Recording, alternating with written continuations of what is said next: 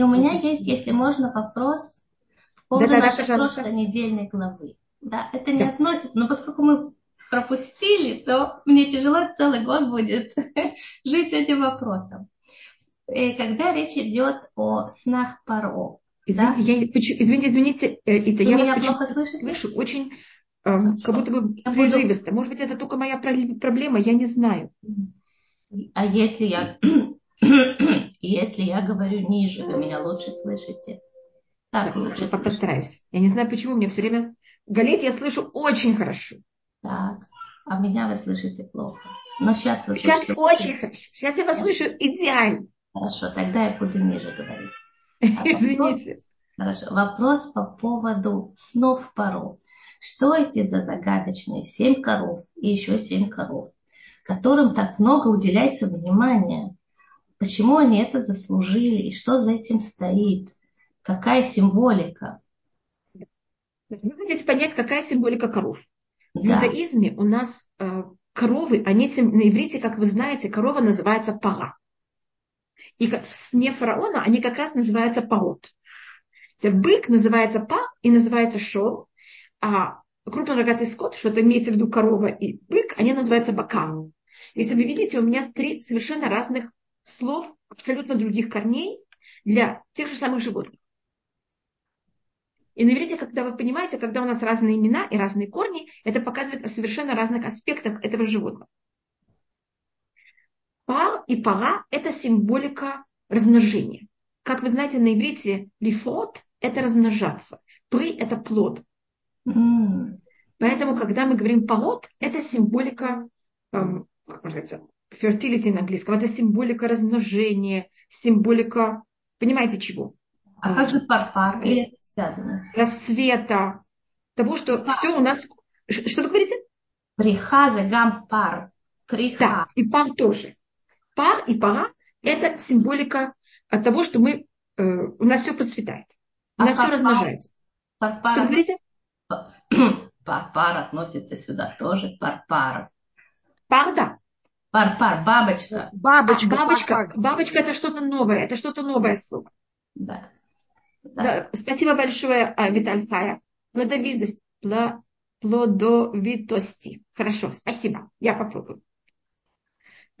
Татьяна, здравствуйте. Я смотрю. Да, и большое спасибо, Сара. А, так у нас, э, поэтому, когда говорится, значит, если бы говорилось, что фараон видит там каких-то других животных, когда это именно коровы, это э, им понятие размножения. И Египет, у Египта было много символик в иудаизме. Он сравнивается с многими животными. У него он сравнивается с э, крокодилом, потому что у него был Нил, а в Ниле есть крокодилы. И крокодил это очень хищное животное. Это какое-то самое страшное животное Нила, если можно так сказать, в плане. И эм, также крокодил это змея с ногами. Поэтому это также символика зла. У них, у египтян были также лошади. Там есть много символик. Но одной из символик Египта это именно корова. И у нас есть, Египет назывался Эгля, это говорится в книге Яу, Эгля и Вифия Мицраим. А, прекрасная, прекрасный Египет, прекрасная игла, это телка Египет. И это какая-то символика вот этой красоты и прелести. Телица. Спасибо, Витальхай. И это вот у нас, поэтому, когда говорится о Египте, именно как о коров, понимаете, почему это? Значит, то, что видит фараон, это видит, что все процветание Египта, оно будет 7 лет, будет какой-то неописуемый расцвет Египта, а потом 7 лет будет, наоборот, поглощение всего этого эм, богатства. Почему, Через... нам это, почему нам это так важно знать? Можно было просто сказать, у фараона были сны, Иосиф их э, нашел им решение. Почему так долго, так подробно, так... О, да, да. Я не помню, мы говорили об этом. Да-да-да, я вас понимаю. Первым делом мы также, и они, как вы помните, они выходят из Нила. Они выходят из реки, потому что это в какой-то мере их не вся символика, это вот этот Нил. А, так это у нас символика того, что тут происходит. Теперь то, что вы говорите, почему это э, берется и повторяется, почему это именно сны. Это сон, это символика того, что происходит, э, это прочество, но прочество на низком уровне. И неевреи, у них всегда пророчество, если есть у нееврея пророчество в Танахе, оно будет через сон и ночью. Что это показывает, как вы понимаете, низкий уровень и такой несовершенный. Это будет также у Даниэля, это, вернее, у Навуходнецера, когда ему снится какой-то сон, из-за чего Даниэль доходит до какой-то власти. И это тоже понятие того, как Йосеф, точно так же, как Йосеф доходит до власти за счет этого сна у, у фараона, то же самое будет также у Даниэля с Навуходнецером. Я просто показываю, что здесь какая-то Бильам. символика. Я не слышу, а то, что это повторяется так много раз, это у нас говорит об этом устное предание, что значит фараона ему снится. Потом фараон это пересказывает Юсеф. Потом Юсеф это пересказывает фараон. И в этом есть несколько сторон. Первая вещь, фараон, когда он пересказывает Юсефу, он какие-то детали меняет. А Йосеф, когда повторяет, он повторяет именно то, что снилось фараону. И этим фараон и Йосеф понимают, что только они знают, что именно снился фараону. А вы понимаете, что никто не может знать, что снилось кому-то. Поэтому это так важно, но для этого мы должны сделать точную таблицу, понимаете, как-то просмотреть, что говорится, как и как это повторяется. И еще другая вещь, это говорит устное предание, это то, что я сейчас говорю об этом сравнении, это, э, это также комментарий, и у нас э, есть о том, значит, тут говорится про, есть уже два сна. Второй сон, когда говорит о колосях, он еще более это объясняет, что это будет связано с колосьями, это будет связано с едой. И у нас, значит, есть каждый раз семь нехороших лет и еще раз семь нехороших лет. Потому что семь нехороших коров и семь нехороших, как их называют, колосьев. Так это у нас 14. Потом это же фараон берет и пересказывает Йосифу, так это уже будет 28. Потом Йосиф это пересказывает фараону, так это будет сколько? 42. Поэтому тележки в Египте должны были быть 42 года изобилия и 42 года голода. Но из этих 42 э, э, лет голода, в, то, что происходит, мы это видим в нашей неделе Пашат Вигаш в конце, были только два года. Потому что Йосеф говорит Якову, когда он просит, чтобы Яков сошел, что еще прошло два года, а еще будет пять лет год. Видите? Тора дана всем поколениям. Какая разница нам, сегодняшним людям, какая нам... Я, я только хотела рассмотреть, только я хочу дойти это место, я изменяюсь. А, да, это говорится в 45 главе. И он там говорит ему, что вот сейчас два года прошло, еще есть пять лет, которых будет голод. Но в момент, когда Яков сходит в Египет, мы видим, что после, на конце нашей недельной главы, хотя есть голод, они, Иосиф уже им говорит, идите сейте. Они просят даже Иосифа, чтобы им дали уже возможность посеять. Так в момент, когда пришел Иосиф, Яков в Египет сходит, э, ужас голода проходит. И поэтому, и тогда, значит, у нас осталось еще 40 лет голода. И есть у нас предание, что в Египте эти 40 лет, они были потом, когда Вавилон берет и опустошает Египет. Поэтому, и только я говорю о том, что у нас, и это в какой-то мере это пророчество о том, что Египет, который тогда процветал, он э, потом будет на вечность, на веки веков, страна, которая не сможет больше никогда подняться и властить над другими народами. Она как будто сидят ее. Понимаете, как это? Сидят всю ее, эм, всю ее величие. И как вы знаете, Египет же это была одна из самых величайших цивилизаций мира. И она никак не может восстановиться. И у нас есть пророчество, которое подчеркивает, Египет никогда не, вос... не а, сможет восстановиться. Хотя Египет все время пробует. Угу. Если мы рассматриваем Африку, она один из самых как будто бы достаточно сильных стран Африки. И она бы могла быть как будто самая доминантная страна в Африке, и это не будет дано. И у Юсефа все происходит через сны. Его продают за счет снов. Он выходит из тюрьмы за счет снов. И всегда это будет, каждый двойные сны. Он также доходит до породного снов. И это понятие изгнания. Знание. Поэтому, изгнание. А Поэтому также Ицхак, когда он и выходит из Израиля, первый его разговор с Всевышним, Всевышний с ним разговаривает первый раз, это также во сне ночью, когда ему снится лестница. Потому что он начинает в какой-то мере понятие изгнания. Mm. А когда у нас избавление, а это подчеркивается, что э, пророчество будет днем. Или вообще не говорится о времени, но если говорится о времени во время пророчества, это показывает и добавляет, а, дает нам оттенок пророчества.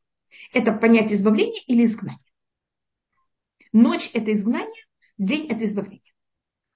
А как же, как же Билам, он пророчествовал? Я не слышу, я не слышу вас. Билам, Билам, Нет. Теперь только хочу сказать большое спасибо всем, кто мне говорят, и э, большое-большое спасибо вам за все, что вы мне пишете. А, ее назвали, мою внучку назвали Аелет. Большое-большое всем спасибо. Э, Пожалуйста. Рабанит Хава, Рабанит Ита спрашивает, как же Белан? Он же пророчествовал не ночью. Um, так говорит, он сам говорит о себе, что он э, нофель углу и найм, он падает. У него тоже есть какой-то, значит, считается, что, что он получил пророчество не ночью, это был единственный раз, когда а, он хотел проклять еврейский народ. Но когда он описывает себя, что с ним происходит, он описывает, что у него это было обычно ночью. То, что символика Египта, вы сказали, пород. Скажите, это только моя проблема? Я просто не слышу. Я еще ниже попытаюсь. Вот сейчас я слышу, но, но поди, я не могу, чтобы вы так разговаривали. Я, я вас жалею немножко. Э, вы сказали, пора – это плодовитость. А то, что евреи... Да, очень... большое спасибо. Что вы говорите? То, что евреи очень размножились во время в Египте, и, и фараон пытался этому препятствовать. Это связано с этим? То, что евреи будут размножаться в Египте, это будет позже. Это уже будет в какой-то мере в книге Шмот. Сейчас мы только приходим, мы приходим как очень уважаемый Э, люди. И в духовном плане Яков считается духовный лидер всего мира. И, и тут есть неописуемо особая встреча между фараоном и Яковом, что, как вы понимаете, в те времена, а, когда фараон, который представитель языческого мира, встречается с Яковом, представителем монотеизма, и Яков благословит фараона, и фараон в какой-то мере рассматривает, как из момента, как Яков его благословит, а, этот ужас Э, голода прекращается. Представляете, какая аура неописуемая в Египте есть к Якову. Он там почти как идол. Это одно из объяснений, почему Яков не хотел там быть похоронен. Он боялся, что его могила превратится просто в место паломничества, и это будет освящена египтянами. Иосиф, он же второй после фараона, он тот, кто знает сны. Значит, мы туда приходим как очень высокопоставленные и это одна из вещей, что Всевышний хотел, хотя мы должны были сойти в Египет и начать изгнание, это же изгнание самого низкого уровня, просто как рабы, понимаете, как пленные. А Всевышний нас пожалел, и мы сходим в Египет и начинаем наш, э, Египет это в какой-то мере начало нашего всего изгнания. Мы его начинаем вот таким уважительной формой. И у нас устное предание рассматривает, что точно так, это говорит Рамбан, Раби Мушебин Ахмаль это подчеркивает очень, что когда мы за чего мы сходим в Египет, это же символика всех наших изгнаний. Это же первое изгнание. И Мицраим, корень этого слова, это цар. Цар значит узко, неприятно, притеснитель. Притеснитель нам делает узко. Мы сходим туда за счет того, что мы взяли и продали нашего брата. Это символика нашей ненависти внутри еврейского народа. И также за счет голода есть кого-то глубокое, есть духовное объяснение, есть физическое объяснение. Какое духовное объяснение голода? Это наша ненависть одна к другому, а физическое то, что есть голод, и поэтому у нас нет выхода, и мы сходим в Египет.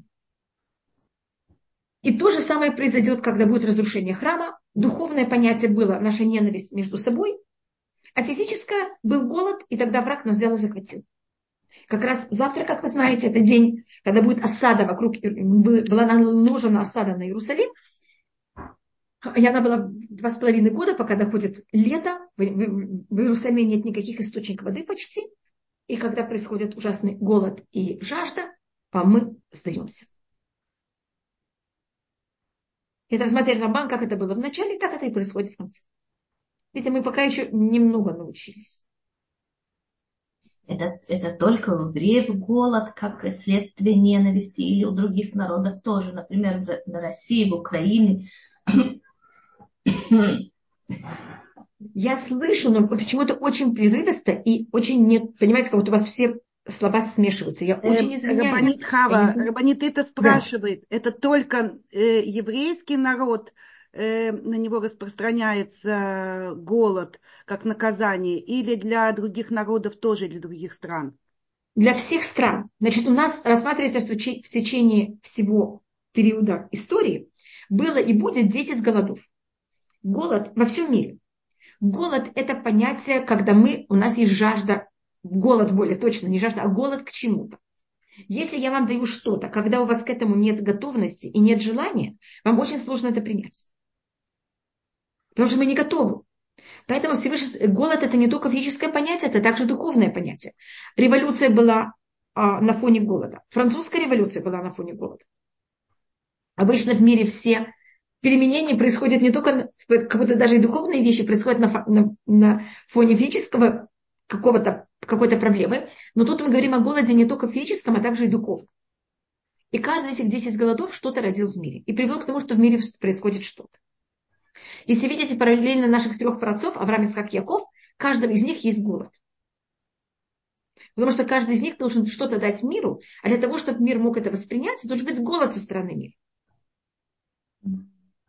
И у нас говорится, что последний голод, без Раташем, который, мне кажется, мы уже немножко в нем оказались, это будет Енея Мимба Имну Машем, говорит Всевышний, Ваишлахтира Баарец. И вот придут дни, говорит Всевышний, и я возьму и пошлю голод на землю.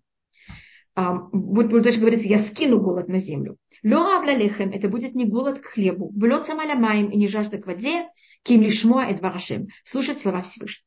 Мне кажется, мы немножко уже в этом периоде. Мы уже хорошо в этом периоде. Рухашев, потому что, скажем, когда я была маленькой девочкой, я помню, что заниматься и слушать Тору, это было совершенно не самая уважительная вещь. В периоде моего дедушки это было вообще, мне кажется, вещь, которая казалась уже все. Она исчерпала себя полностью, и не, только все убегали, никого это не интересовало. Поэтому, видите, мы видим это. Например, голод на Украине, в России, это был тоже голод как результат ненависти между людьми. Галит, вам придется все пересказывать. Я извиняюсь. Э, голод, это, вы знаете, я вас когда-то слышала. В России, на Украине голод, это тоже, как вы сказали, Рабанит, это? В 30-х годах, когда был голод на Украине. Голомор. Да, это тоже был как следствие ненависти между это, людьми. Это следствие ненависти внутри народа. Просто вы говорите, что происходит у других народов.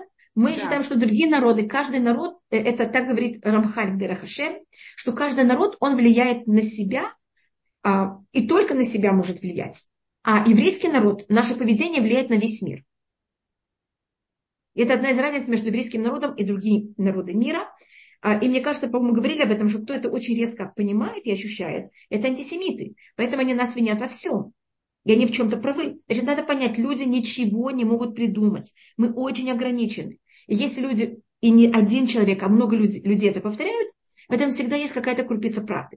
Она может быть очень, понимаете, ее можно, можно обволокать, она может быть окружена очень многими глупостями, но должна быть всегда какая-то крупинка правды, потому что люди просто не могут ничего придумать.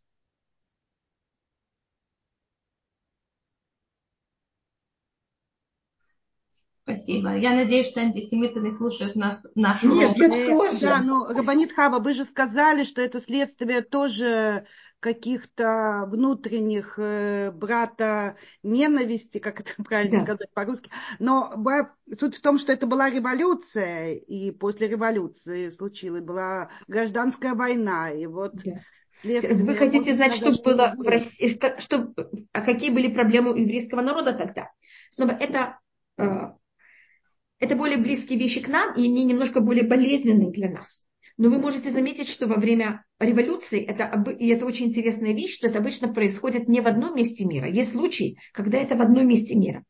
А есть периоды, когда они очень глобальные. Вот когда это глобальные вещи, это вещи, которые очень явно связаны с еврейским народом. Потому что мы связаны с глобальным миром. Поэтому, скажем, заметьте, когда период Сталина, это абсолютно параллельно период Гитлера, когда, когда совершенно два совершенно разных людей, совершенно в разных странах, которые ничего как будто бы не имеют общего и они в какой-то мере э, приводят к каким-то изменениям и влияниям на весь мир, когда их отношение к еврейскому народу очень похоже.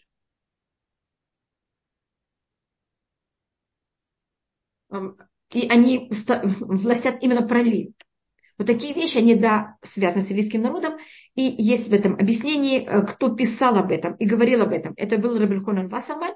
Он был один из самых близких учеников э, Хафецхаима. И он говорил заранее, до начала катастрофы. Хафецхаим умер в 30 в третьем году. Поэтому, видите, это было еще до начала катастрофы. Он говорил о том, что будет, как будет, из-за чего. Может быть, я вам он говорил о том, что евреи отходят. А он, раз он пишет об этом, у него есть такой э, кундарс, э, как это называется, э, икватеда Мещиха. Что будет перед приходом Машеха, это называется э, пятки Машеха.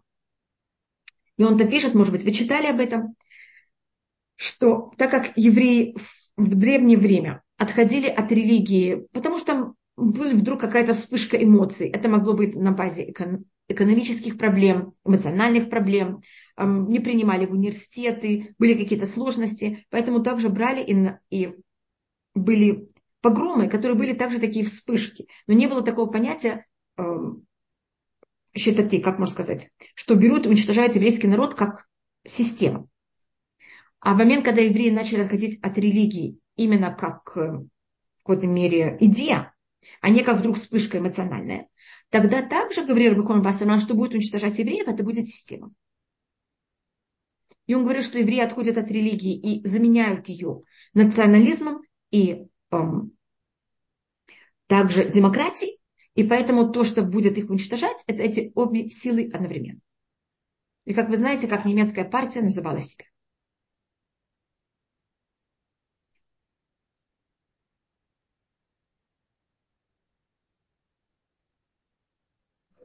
Там, где... Извините, сказать, демократия социальна. Они говорили, они входили в демократию, это сейчас мы демократы. Тогда это было соци... Э, социализм и национализм. И очень совершенно противоположные вещи, но, как вы знаете, немецкая партия себя называла этими двумя названиями вместе. Да. А то место, где, которое выделил пород для евреев, где евреи жили в Египте, называлось Питом Рамсес. Питом, Питом Рамсес. Питом Рамсес? Есть у этого намек на как евреи должны жить в изгнании. Что это за название? Значит, у нас мы находимся, мы находимся в Эрецгоши. Я, и то, что хочет Юсеф, это чтобы мы не жили во всем Египте, что мы жили именно в стране Гоши. И он также просит братьев, значит, то, что хочет Юсеф. Он говорит так, вы сейчас приезжаете в Египет. Египет – это страна, у которой есть самая возвышенная цивилизация в древнем мире.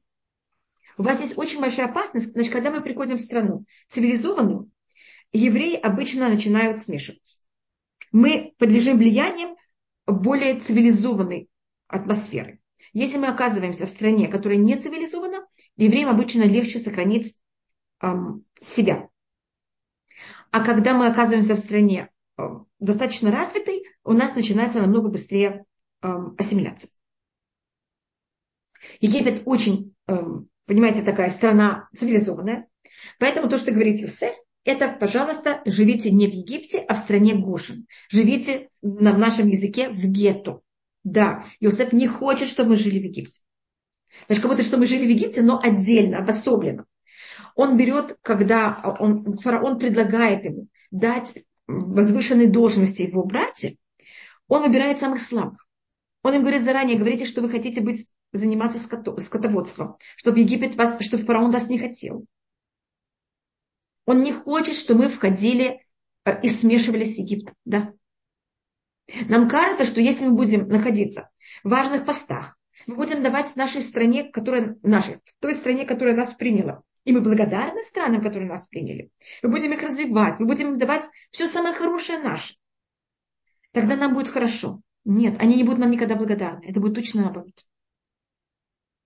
А когда мы живем обособленно, сами собой, занимаемся сами собой, нас терпят.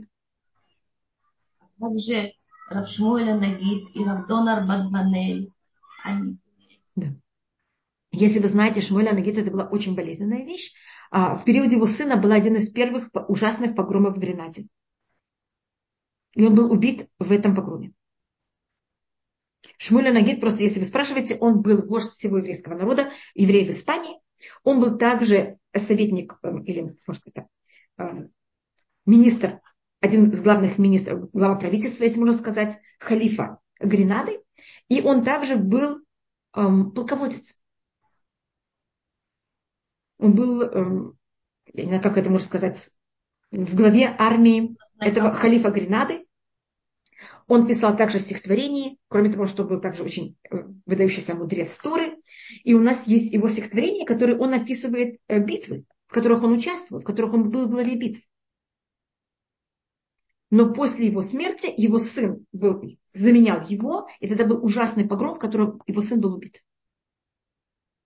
Теперь считайте, что у Шмуэля Нагида не был выбора, потому что его выбрали как. Понимаете, он был очень мудрый человек, и э, халиф, халиф это так назывался, назывались властители в, э, мусульманских, мусульманской части Испании, он ему дал эту должность, и он не мог отказаться, но он туда не стремился. И видите, все равно это закончилось очень болезненно для нас. А, а, Донор. То же самое. А, только, извините, я только скажу о Рефуа Шлема Эрнст бен Вася.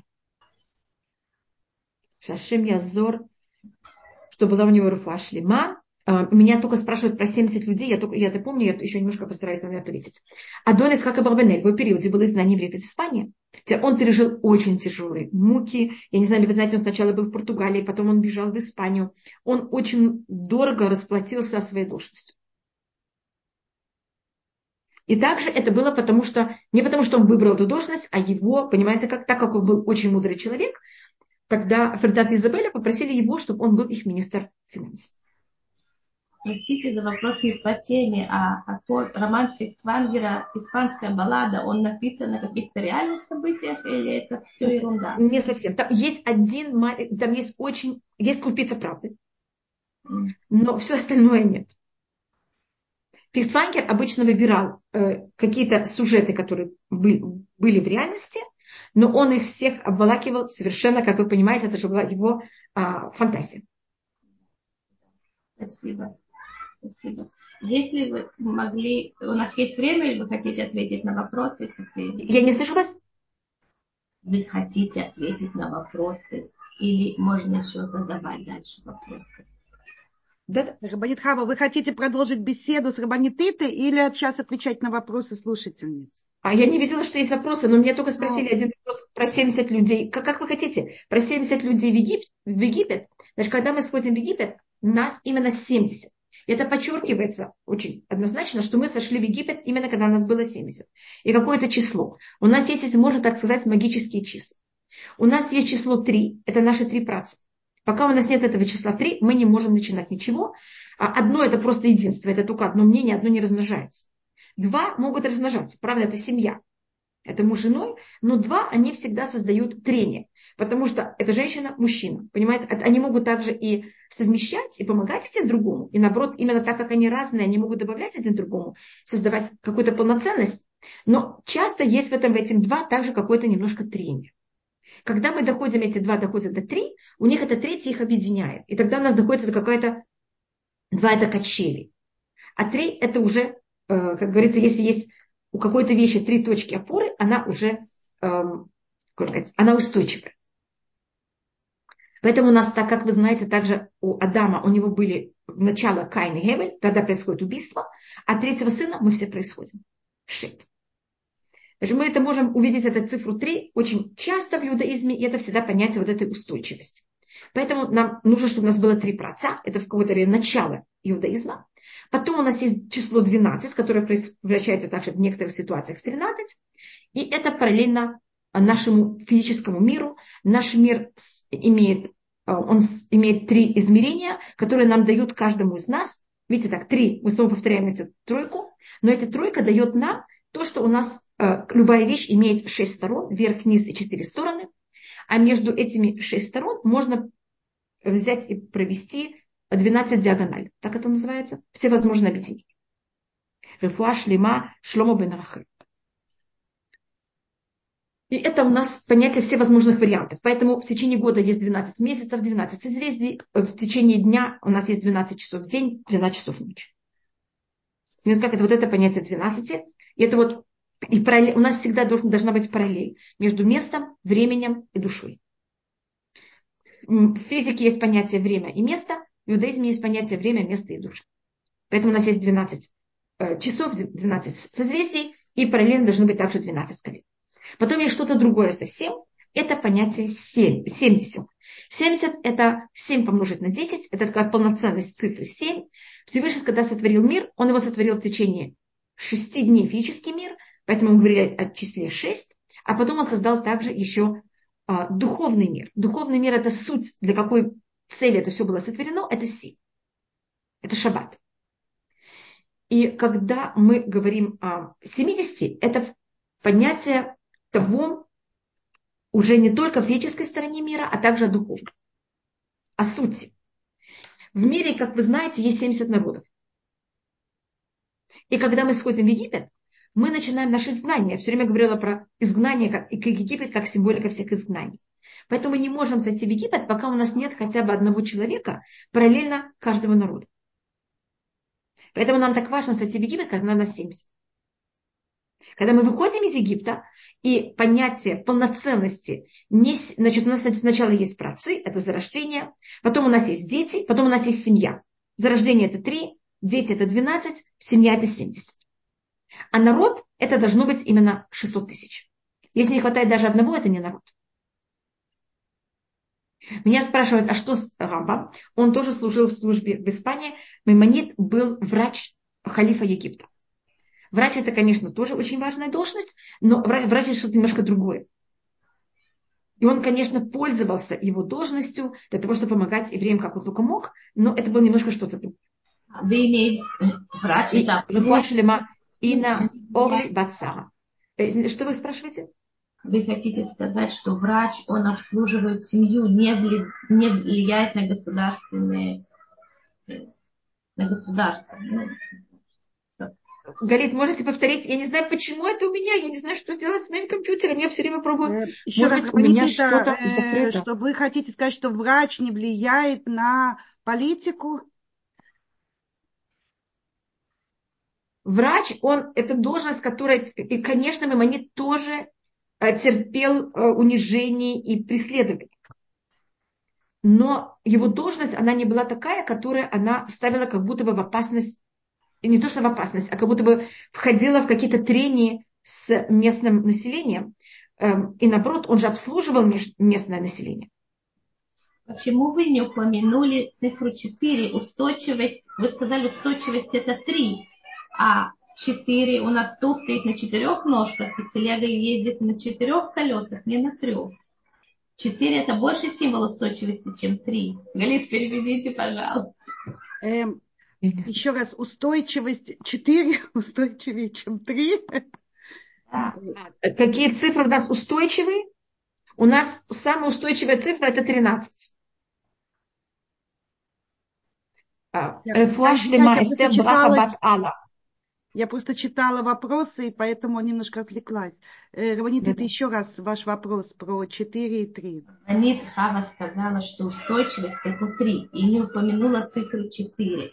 Но цифра 4, например, стул стоит на четырех ножках. У нас есть четыре стороны света, да. У нас есть четыре сезона года. Почему? Куда пропало четыре? Да, Рабанит Хава, я, я когда... слышала, спасибо. А, все. Ита, я вас услышала, я не знаю, что вы сделали, я что-то сделала. Четыре Четыре это у нас, это может быть также, конечно, связано с мужчинами, но эта цифра более символизирует женщин. Это у нас цифра, которая символизирует размножение. Это у нас символизирует все... У нас есть устойчивость, а есть разносторонность.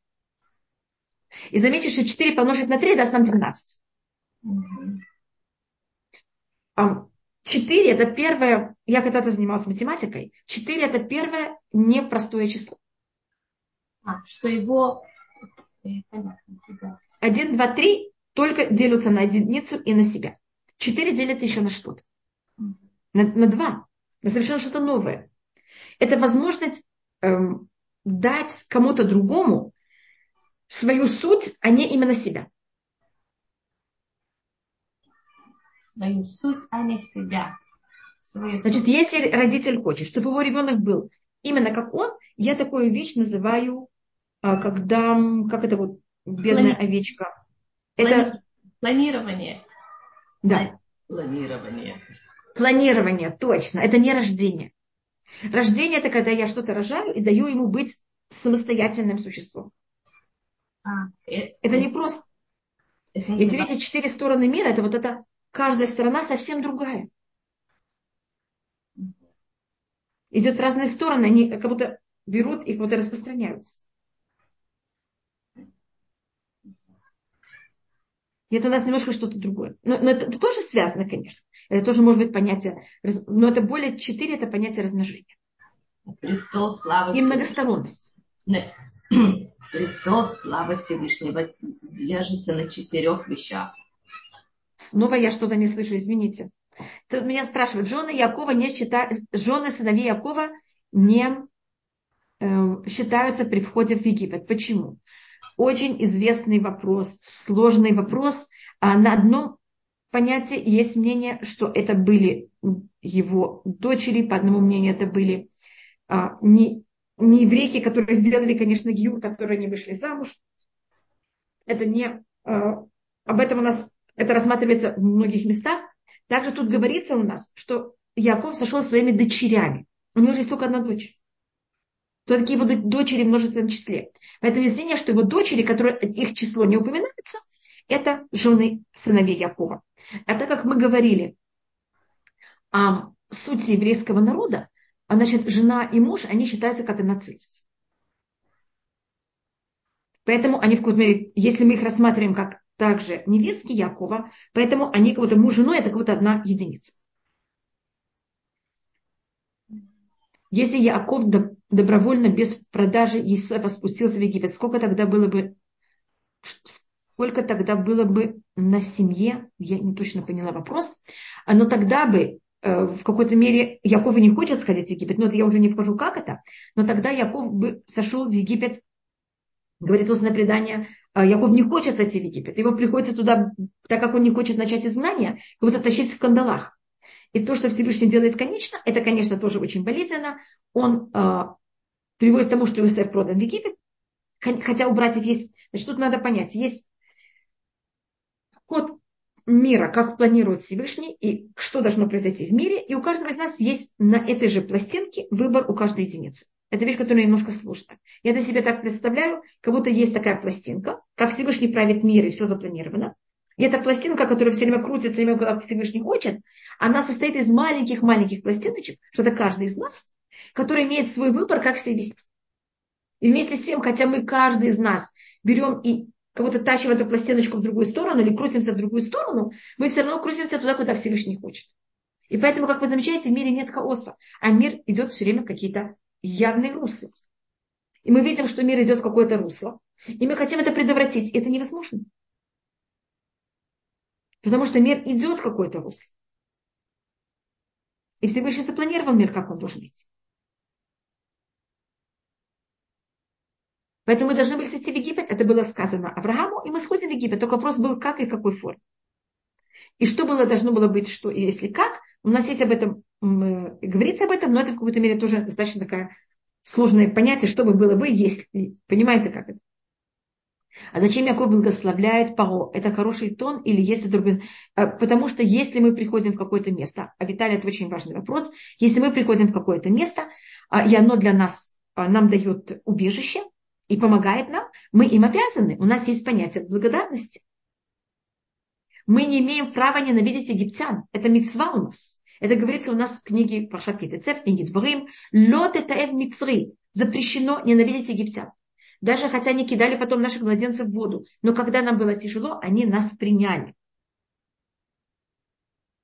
А Ильей спрашивает, было бы тогда же тоже 70? Я думаю, что да. Да, потому что на 70 это такое важное число, а, потому что мы не можем а, как можно сказать, мы не можем входить в трение с другими народами мира, пока у нас нет это число 70. Пока, понимаете, как у нас нет параллельно каждому из народов мира а, против...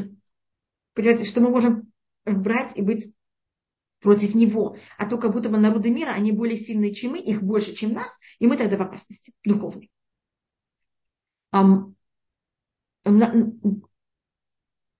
Надя, это был ваш вопрос, потому что я вижу, что вы подняли руку. В свете этого, как мы должны относиться к палестинцам сегодня? В момент, когда кто-то ставит нашу жизнь в опасность, мы должны делать все, чтобы наша жизнь не была в опасности. А христиане мы имеем право ненавидеть или арабов можно ненавидеть. Теоретически ненависть у нас считается нехорошая эмоция, которая разрушает нас, а не других. И эм, мы зависит каждая страна, что и как. Есть страны, которые к нас приняли, их нам хорошо относились, и тогда мы не должны их ненавидеть. А те, кто, э, кого мы должны ненавидеть, это Амалек. У нас есть один народ, которого мы должны ненавидеть, это Амалек. А у нас тоже должны быть нехорошие отношения с Амоном Лав, только мы не знаем, кто они такие сейчас. А все народы мира, зависит каждый момент, как они себя ведут. Я могу сказать только о моей маме. Моя мама Захуна Левраха, у нее были особые отношения к нескольким местам. У нее было особое отношение к Испании. Она сказала, что ее нога не наступит на Испанию, потому что испанцы выгнали евреев из Испании, и она, у нее есть еврейская называется, честь, и она туда не, нас, не ступит. Не, понимаете, как это? Также эм, у нее было то же самое отношение к Германии и к Польше. Мой папа ехал в Германию, когда его просили там помочь евреям, мама нет. Мама тогда с папой не ехала. Это уже каждый должен понять, как и какие у него отношения. Видите, в нашей семье каждый имел свое право на свои эмоции, и каждый уважал эмоции другого. Но это, значит, по еврейскому закону у нас есть только понятие о том, кого нельзя ненавидеть. И есть у нас три народа, к которым мы относимся немножко хуже. А, а, кому относятся а вообще отвратительно, это, это Камалеку. И Амон и Муав, это были два народа, которые хотели нас развращать. Яков желает фараону на свою жизнь, она действительно была сложная, но можно ли жаловаться вообще? Да. О, Ирина, очень важный вопрос. Считается, что потому что Яков жаловался на свою жизнь, он потерял 33 года. Кроме того, что сейчас ему уже стало лучше, сейчас уже он нашел уже Юсеф. Да, мы должны всегда благодарить. Это, конечно, очень непросто. Вы совершенно правы, Ирина. А то, что Йохевет вошла в 70, это значит, что она более дающая начало, чем...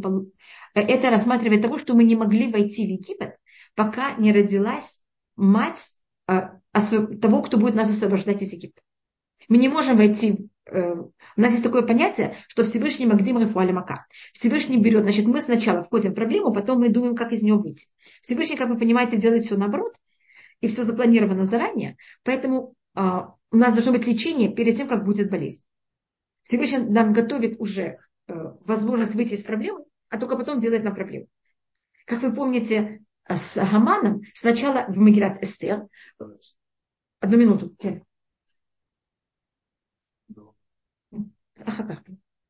А, у нас то же самое происходит, э, как вы помните, в Магилат Эстер. Оно кого-то... Магилат Эстер, это, если можно рассмотреть, как свиток изгнания. И у нас начало. Эстер забрана в дома Хашвироша, что это ужасно. Но она же будет также спасение, как то же самое с Юсефом. Юсеф сначала оказывается в Египте, а потом только мы сходим в Египет. И только после того, как Эстер в доме Хашвироша, сразу, и также Эстер доложила Хашвирошу о том, что Морд, э, Мордыхай взял и разоблачил заговор Бектана Ватераша, что будет конечное освобождение, будет служить освобождением и спасением еврейского народа, только после этого э, э, Хаман становится глава правительства. Поэтому мы не можем сойти в Египет перед тем, как рождается Йохевед, которая будет мать того, кто нас освободит. Она родилась, как по преданию, на нейтральной зоне, когда мы уже вышли из Израиля, перед тем, как мы пошли в Египет. И это такая очень символическая вещь. Это очень важная встреча в нашей недельной главе. Расскажите, пожалуйста, об этих встречах. И что за этим стоит больше. Спасибо, это то, что вы хотите, Ида? когда я говорила о встрече можно между... Э, э, я только очень извиняюсь, но я напоминаю, да. что мы еще должны оставить время для э, завтрашнего ЦОМа. Хорошо. А, извините, извините, что я так... Я просто читаю все, что мне написали, и потом... Э, тогда как, так, э, тогда как не относиться к евреям, которые поселились сейчас в Германии? У меня нет, Хасва Калиля ничего не имела в виду сказать ни о ком. Я сама была в Германии несколько раз. Я говорила, мой папа был в Германии. У каждого есть, понимаете, как это свое право на свое мнение.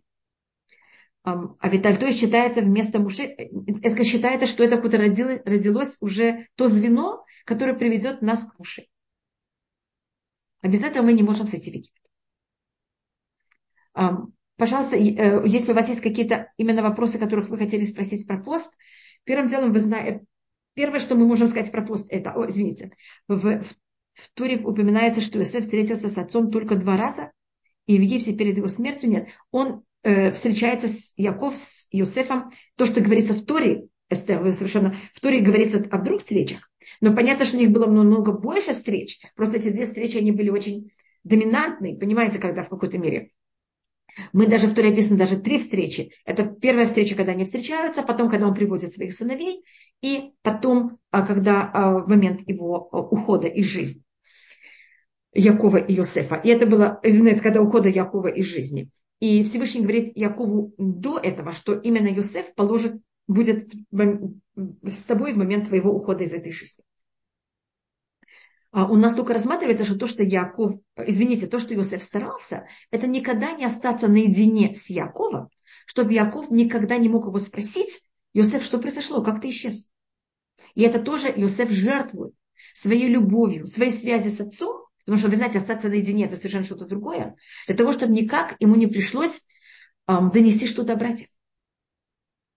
Это была тоже, конечно, очень такая непростая вещь для Иосифа. А, это, то, у нас первым делом, что я хотела сказать о посте, я это забыла сказать в другом месте, я хочу это сказать первым.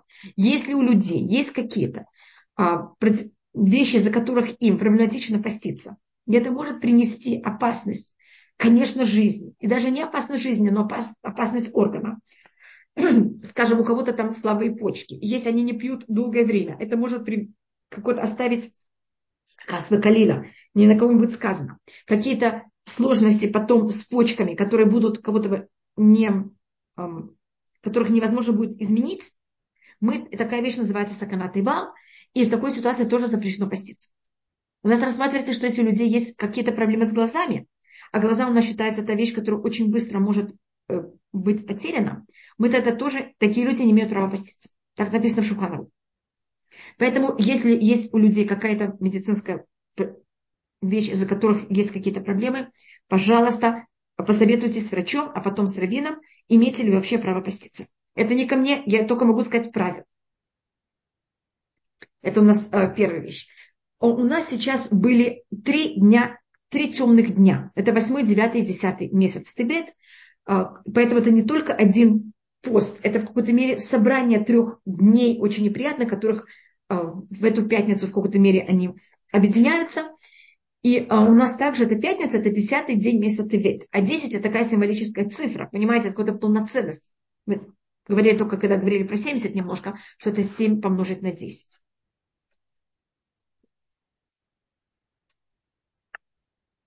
Пожалуйста, если есть какие-то конкретные вопросы, это, конечно, не очень просто готовиться к шабату. Значит, у вас есть сегодня. Все, что вы можете сделать, делайте сегодня. И когда начинается пост, он начинается с восходом то, что называется алета шаха. Это где-то где 90 или 72 минуты до восхода зари, до восхода солнца. До этого момента можно есть. В каждом месте мира это другое время, поэтому я даже не пробую вам сказать, какое это время. И когда пост заканчивается с выходом звезд, мы должны сделать кидуш, и только после кидуша мы можем есть. Потому а что нас сразу начинается шаббат. И, и, э, э, поют, что вы говорите? Поют до кидуша или после, во время трапезы? Что, что мы делаем? Э, поем. Поем. Когда поем можно возвращается. Э, сразу кидуш или... Да. Если, это зависит, насколько вы голодны. После кидуша, конечно, пить можно после кидуша. Все можно есть, пить и все. Только после кидуша лучше сделать самтят ядами и пойдите есть. Угу. Э, что касается мыться, стричь ногти. Мыться можно, все. Одна, единственная проблема это чистить зубы. Э, нельзя... А мыться, убирать квартиру, готовиться на шаббат. Я даже вам скажу, что я перед шаббатом, но я это сделаю, конечно, до зажигания свечей, там где-то 15-20 минут до этого, я также накрашусь, хотя это пост. Потому что это для шаббата. Хотя в пост это совершенно противоположно. Я могу пользоваться кремами. Можно стричься? Можно стричься, никаких запретов нет таких. И ногти стричь, и все да. как обычно. Есть какое-то первая половина дня, вторая половина дня, или это не важно? Что вы говорите? Нет, не важно. Любое время дня можно. Не, да? да, можно все время. Спрашивает, зубы Может, совсем это... никак нельзя почистить? Сейчас смотрите, у меня есть такая зубочистка, Зубочистка, у меня щетка, извините, щетка, у меня есть такая зубная. щетка угу. зубная, которая она из силикона. Угу. И ей можно чистить зубы в праздники в шаббат, а то, и тогда я пользуюсь не пастой, а я пользуюсь такой жидкостью. Угу, угу. И только, конечно, осторожно, чтобы не было крови из десен. Если у вас хорошие десна, которые от них обычно не, эм, они не кровоточат, тогда можно ими э, их чистить. Так вот чистить в шаббат. Ой-ой-ой, столько вопрос. Э, купить свечу 28 часов, зажечь субботние свечи. Нет никаких запретов зажигать. Можно совершенно спокойно в этот пост все варить, все готовить. Единственное, что запрещено, это только есть и пить. Все остальное разрешено. Э, кормящие беременные женщины в этот пост – зависит, в каком они состоянии, чтобы они посоветовались. Могут место показывают зманим во многих местах зманим. Да, Эстер, большое спасибо. Да, можно просмотреть в каждом месте, что и как это. Есть ли в Торе какие-то события, связанные с девятым? Э, значит, в Торе у нас нет. Это пост упоминается в проках. Он говорится в книге Хескель, он упоминается в книге Захарья, и в книге, э, в книге Хескель описывается, что в этот день на выходные взял и наложил осаду на Иерусалим. И говорит э, Всевышний Хескелю, кто влахает это мое мазы, возьми и запиши себе суть этому, этого дня, так как в сути этого дня на выходные наложил осаду на Иерусалим. Поэтому тут есть какое-то понятие сути. Это единственный пост, который выпадает на пятницу. Значит, это первый пост, у нас это зима. Вы замечаете, что зима это в иудаизме понятие зачатия, начало. Зимой у нас есть вся влага на северном полушарии, а земля получает всю свою влагу, с которой потом она будет пользоваться хотя бы в Израиле в течение всего года. Да. Поэтому у нас 9, 10 э, Тевета – это время, когда на выходные наложил осаду на Иерусалим, тогда еще ничего не произошло, только осада. Но мы с этого дня катимся вниз и больше никогда не, не доходим до уровня, который был до этого. Потом у нас летом, это уже когда созревает эта неприятность, как летом плоды созревают, у нас происходит э, разрушение храма. 17 э, Тамуза прорывается стена, и враг входит в Иерусалим, как вы знаете, а в 9 ава уже у нас разрушение храма, а в период, когда мы собираем урожай, это осень, это 3 э, Тишрей, это тоже называется это, э, Цомбдалья, это когда последний еврей был изгнан из Израиля, и 52 года Израиль был абсолютно опустошен. Но у нас есть да, символика, которая у нас символизируется 10. У нас есть э, в каждом, э, в каждом периоде года у нас есть что-то, что произошло на десятом дне месяца. Какая косметика разрешена в шаббат? О, это очень сложная вещь. Никак. Можно пользоваться духами только на тело, на одежду, только если у одежды есть отвратительный запах для того, чтобы его аннулировать. На само тело можно накладывать духи. Все остальное очень прагматично. Угу. Чистить зубы, да, я, должно быть, буду чистить зубы уже в шаббат.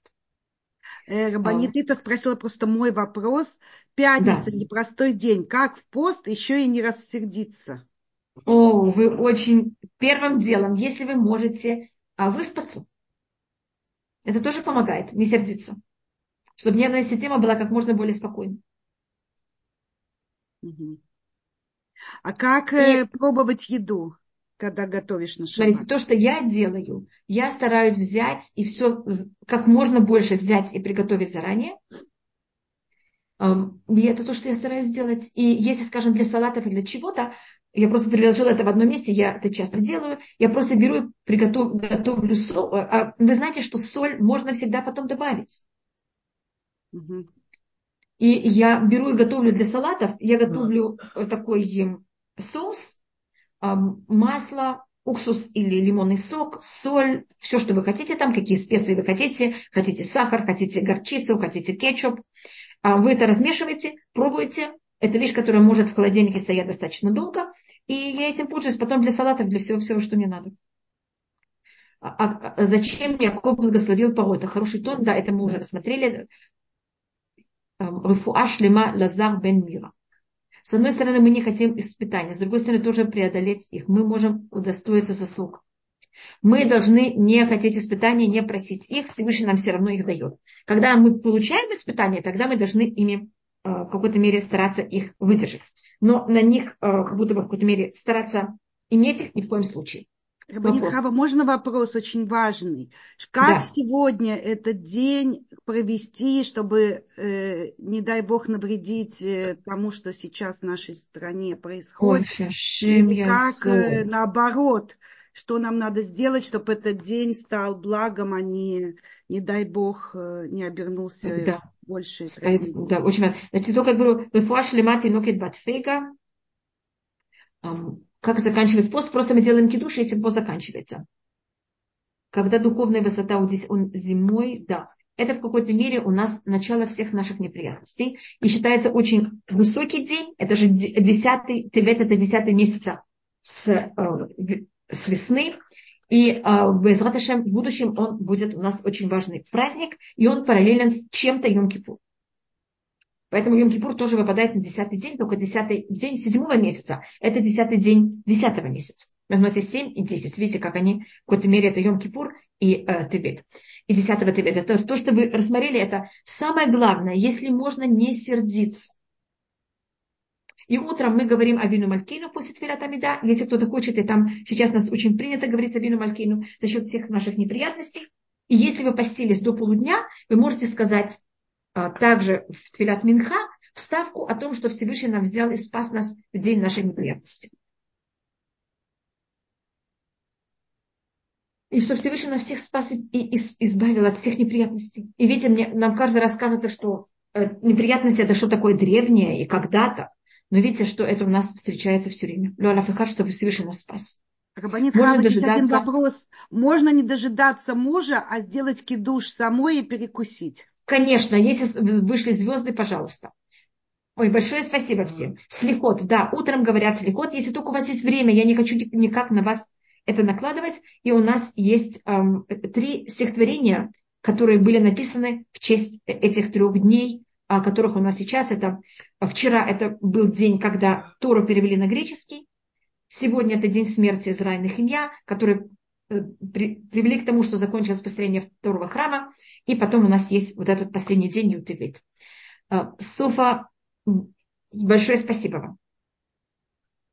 Большое спасибо всем. Если я кому-то не ответила, что-то не сделала, прошу заранее прощения. У меня так есть еще два объявления. Да, спасибо, Лариса. Принято в пост, именно в этот пост говорить 74-й псалом. У нас каждый особый день имеет свой псалом, и э, 10 Тевета, его псалом это 74. До свидания. Извините, что я Хава, большое, большое спасибо. Сразу. Пожалуйста, шаббат, пожалуйста, шаббат, шалом. И чтобы Всевышний нам помог, чтобы не было поста. У нас есть еще время до захода солнца. А, у нас может прийти пророк Илья. Просто в пятницу он не может прийти, потому что он будет нам мешать готовиться к шаббату. Но сегодня, может быть, еще такая вещь произойдет, тогда у нас не будет поста, что Всевышний нам помог.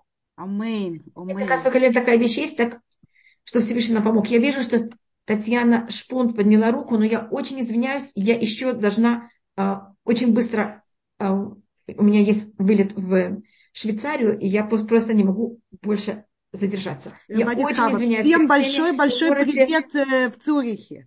И Хорошо, я передам слушательницам, которые будут э, на семинаре в Цюрихе. И вам на Сиатова, вам и вашей команде. Э, большое спасибо. Да, спасибо, Эстер. Большое Мы спасибо, Виталь. И Эстер, всем. Да. Вы можете, пожалуйста, записать Татьяну Шпут, чтобы ее вопрос без Раташем мы начали с ним. Да, Татьяна, напишите мне или оставьте голосовое сообщение мне на WhatsApp. Спасибо.